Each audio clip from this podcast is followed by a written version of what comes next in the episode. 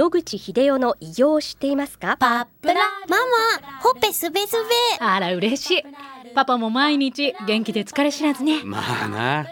おばあちゃんも近所で若いと評判だよ。おかげさまで。おじいさんいつまでも健康で幸せですね。うん。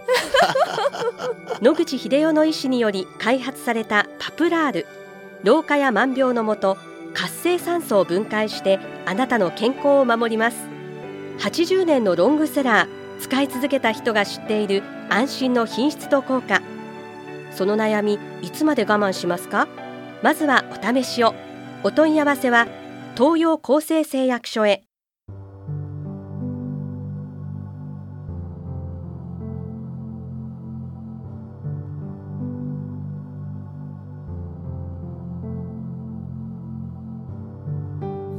白川先生おはようございます。おはようございます。今週も話をどうぞよろしくお願いいたします、はい、よろしくお願いします。先生、統合医療のお話を今週は伺いたいと思うんですが、以前先生がはい。いいとこ取りをする統合医療ということを伺ったんですけれども、その組み合わせなんですが、はい。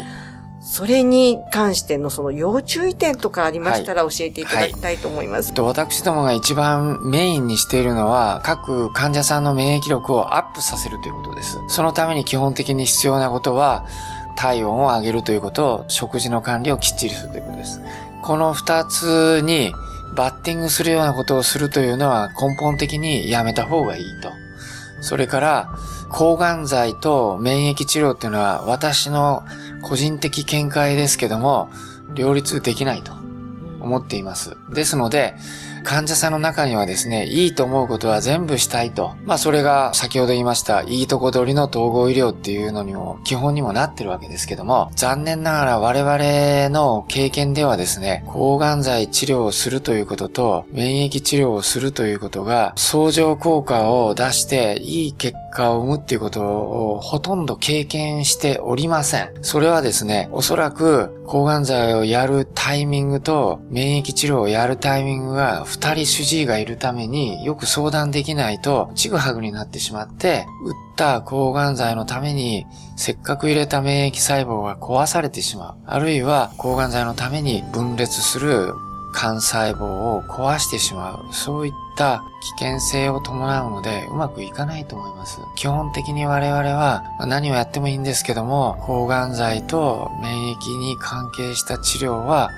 できるだけ併用しないようにというのを、まず大原則としてやっています。はい。他で聞いたお話で恐縮なんですけれども、抗がん剤をする時の副作用をなるべく減らすために漢方薬を利用するというのを聞いたことがあるんですが、先生、これはどうなんはいでしょう。それは認められる漢方薬はいくつもありまして、そういう漢方薬を使って減らすっていうのはやって結構だと思います。ただ私は漢方の知識はございませんので、そういう希望する患者さんには、私が信頼する漢方医も何人かいらっしゃいますので、そちらの方と相談させていただいて、漢方を併用していただくと。はい。で、統合医療をやっている抗がん剤以外に我々がやっている治療も副作用がゼロとは言っていません。ですので、個々の治療でも副作用がございますので、それについてはきちっと説明をした上でやると。いうことが非常に重要なことだと思います。一番問題なのは三大治療をやってる病院の先生は我々がやってる治療を全く知りません。それから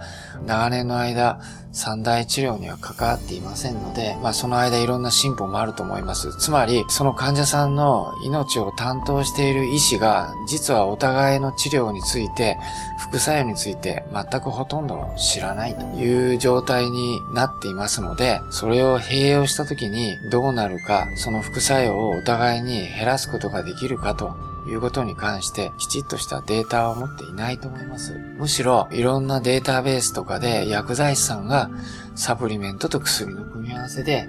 いいの悪いのっていう一覧表を作ったりしていただいているので、もし不安な場合はそういうサイトを見ていただいてご参考にしていただくのがいいと思います。ドクターはそこまで一つ一つの組み合わせを全部チェックしてるわけではございませんので、残念ながらそれについて確信を持って大丈夫ですとかそういうことは言えないと思いますよね。あの、まあ、癌はどんどん治療の選択肢が増えているということで、そうですね逆に言えば、組み合わせもたくさんあるし、はいはい把握しきれない状況に今あるという。はいはいどんどん増えていきますね。それで、サプリメントも、まあ僕らは、まあ一開業医ですので、なぜ効くかというメカニズム論までできてるわけではございません。我々ができることは、このサプリを投与したら、他のサプリよりも長生きできますよというところまではわかりますが、その先、じゃあどうして効いてるかとか、それに何を加えたら悪くなる、良くなるってことについてはわかりません。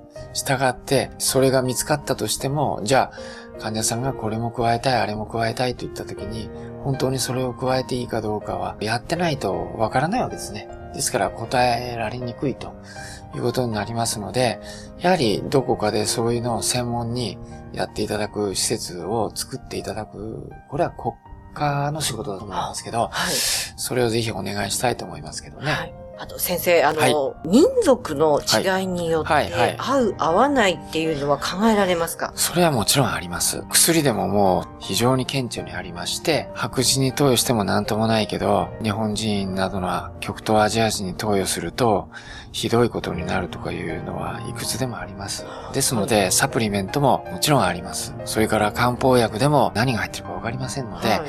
白人に効くかどうかっていうのについては全部チェックされてないと思いますので、はいおそらく逆のことも成り立っていると思いますので、民族による差は代謝酵素の活性の差っていうのはもう明らかにありますので、そういうことは起こり得ると思います。住んでる地域によって体の代謝酵素が違うということなんですね。そうです。ね。おそらく日本の南の方、北の方でもですね、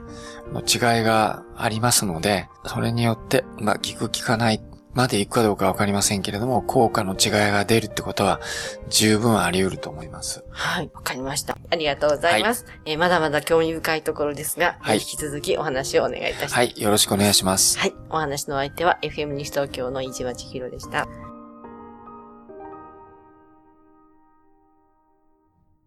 日々進化するがん治療一般的な治療では無理と言われてしまったんですが諦めない独自の治療法を提案。これまでの治療がとても辛くて。まずは痛みを与えない安心できる希望の治療を。赤坂フロイデクリニック。お問い合わせご予約は電話0364347111 0364347111